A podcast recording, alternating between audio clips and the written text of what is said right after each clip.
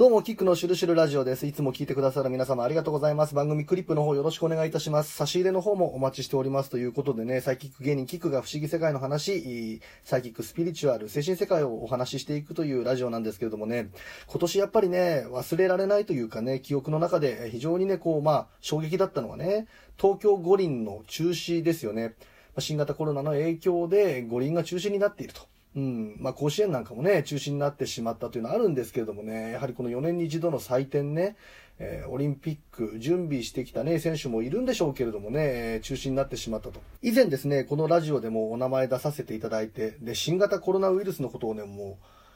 完璧に予知していたのではないかというね、えー、それがね、2020年の前ですよね、2019年の1月号の月刊ムーでね、えーの記事の中で、松原照子さんというね、え預言者がそのことを書いている。2019年の1月号ということはもう取材したのは2018年ですからね、その段階で、どうやら新型のね、まあ、インフルエンザみたいな書き方してるんですけれどもね、えー、まあ、このラジオ遡っていただければね、聞けると思うんでね、ぜひ聞いてほしいんですけれども、もう驚愕のね、内容をね、えー、まあ、こう予見していたね、松原照子さんという能力者の方はね、この東京五輪に関してもね、えー、聞かれた段階で即答でないと。要するに東京五輪でみんながこうね、2020年に盛り上がってるようなビジョンが全く出てこないということね、かなり早い段階で、えー、言っていたと。でね、まあ、あの、松原照子さん、まあ、予見者としてね、えー、まあ、3.11のこともね、事前にブログでね、えー、まあ、予見してそれを書いていた。陸前高田というね、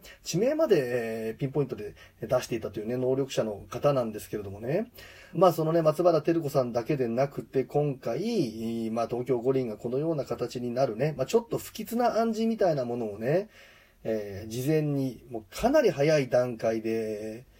まあね、その異変に気づくというかな、うん、ちょっとこう不吉な暗示をしていた方がいるというお話を今日させていただきたいんですけれどもね。まあちょっとお名前の方は出さないんですけれども、えー、まあこの世界でちょっとこう、まあ有名なね、いわゆるそのデスブログでね、えー、まあ有名な方のブログなんですよね。まあね、様々なちょっとこう伝説を持っていてね、まあ全てを結びつけるのはちょっとあれなんですけれども、まあ例えば一例としてね、世の中に出ている例としてはね、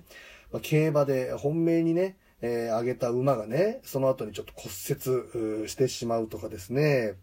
えー、それから、まあ、お子様がね、ボーイング787のね、飛行機の模型で遊んでいるみたいなことをね、えー、まあ、写真で出したらですね、その後に、ボーイングの機体にね、え、異常が出て、コックピットから煙が出るみたいなね、ことが起きたりとかですね。まあ、あと全然関係ないんですけど、夜中にブランコとか超怖いんですけどって書いたら、その後中日ドラゴンズのブランコが、怪我をして故障してしまうとかね。もう本当にね、数限りなくあるんですよ。うん、で、まあその中でね、ちょっとこう、まあ衝撃的な、うん、これ、まあ、やっぱり何かこうね、そういうものをちょっとこう、事前に暗示してっていうかな、で、ブログで書いているんじゃないかという、まあ、題名でね、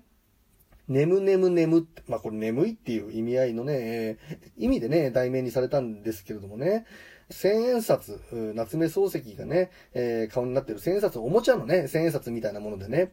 で、まあ、その、おもちゃの千円札の写真をブログに添付して載っけてるんですけれども、夏目漱石のね、髪の毛からなんかこう見ようによったらそれがもくもくもくっと燃えてね、煙が出ているような、あ写真をね、ブログに載せているんですけれどもね、っていうか載せていた回があったんですけどもね、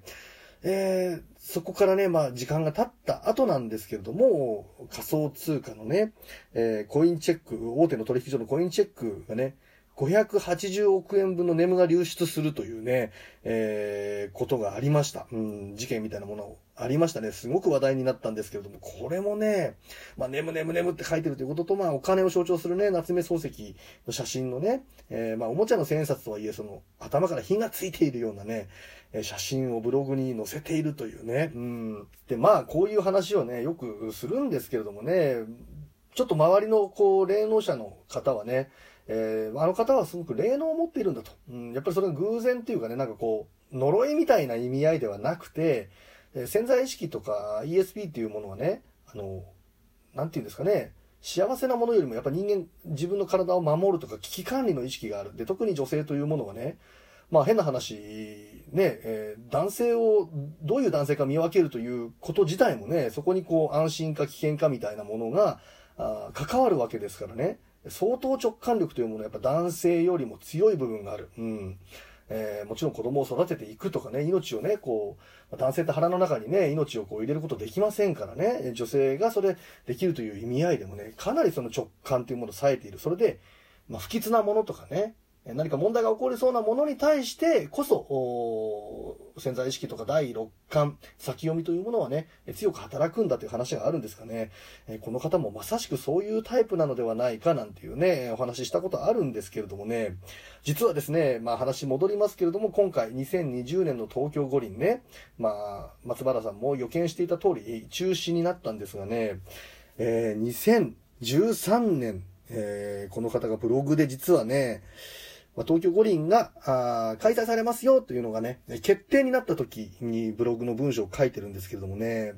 決まったね、決まったね、すごい、2020年楽しみ、なんて簡単には言えない。いろんな意味ですごいことだね、本当に。こういうね、意味深な文章を書いてるんですよ。で、まあその後ね、今小学生くらいのね、えー、子供たちが頑張ればね、えー、出場できるのかな、みたいな。ね。まあ、夢が広がるね、みたいなこと書いてあって、で、結局それに対して興奮してね、すごくその日はテレビをずっと見ちゃいました。寝つけなかったです、みたいな文章があるんですけどもね、その後にね、まあ、2013年のブログですから、まあ、開催されるのが2020年ということでね、7年後無事に生きてれば38歳か。それもある意味ドキドキっていうね、文章を書いてるんですよね。まあ、これを無理やり結びつけているというふうにね、捉えれば、まあ、それはね、そうなんですけれども。それにしてもね、ただ決まっただけではなくてね、2020年楽しみなんて簡単には言えない。いろんな意味ですごいことだね、とかね、7年後無事に生きてれば38歳か。それもある意味ドキドキみたいなね。こういうことを書いているというね、まあ、やっぱり何かこう感じるものがあったんじゃないかな、なんていうふうにね、えー、今思うんですよね。まあ、この方のデスブログね、先ほどのボーイングのね、件なんかでは海外でもね、それがちょっと取り上げられてね、えー、えまあ、軽いニュースというか雑誌にね、書かれたこともあるということでね、えー、やっぱりその何かね、関わると何かこう、ね、悪いことが起きるというような意味合いではなくて、今後何かがちょっと問題が起きてしまいそうな人に対してね、すごく霊能が働いているのではないかというね、えー、感じがあるんですね。まあ、各言う私もなんですけれどもですね、えー、エンタの神様という番組で、もうわずかね、芸歴3年目にしてね、まあ、10年経ってもテレビ出れないような方もね、えー、いたりする中でね、これ自分がすごいという意味でなくて、たまたま運があったという意味合いでね、ピン芸人ブームというのはあったんですけれども、3年目でエンタの神様という番組にね、えー、ムエタイ漫談という形で出させていただいて、えー、結構ね、その、まあ、週に1回はね、テレビ局に行くような、あその時ね、あの、情報番組のレギュラーなんかもやらさせていただいていたんでね、えー、ちょこちょこちょこちょこ、テレビ局で入りしていたんですけれどもね、えー、そんな中で、えー、この方にね、ちょっとこう声をかけていただいてね、えブログに載せていただいたことがね、あったんですけれどもね、えー、まあね、あの、その後ですね、これは自分のね、実力の問題ですよ。あくまで自分の実力の問題なんだけれどもね、えー、まあそのキャラクターだけではね、こう、推し進めていけないというかね、そこでこう、ヒットをね、継続することができなかったという意味合いでね、またこう、いろいろなね、えー、新しいネタをやったりとかね、そんな中でこう運命的なね、出会いというか、つながり流れというものがあってね、今こうサイキック芸人みたいな形でね、えー、活動したりしているんですけどもね、各いう私も一度ブログに載せさせていただいたことがあるというようなね、えー、まあ、そんな思い出もございます。えー、というわけでね、まあこう世の中ね、すごく霊能を持っている方がね、いてね、うん、それがね、あの、まあはっきりとした予見、予言という形で示される時もあるんですけれどもね、こういうたまたま書いたものというかね、より無意識的な状態で書いているようなものの中にそれが出てきてしまう人もいるというような、えー、お話でね、えー、まあいわゆるデスブログで知られる方のね、えブログの中に2020年東京五輪がね、ちょっとこう、無事に開催されるというトーンではなくね、え微妙に不吉な書かれ方をしていたというね、お話、今回はさせていただきました。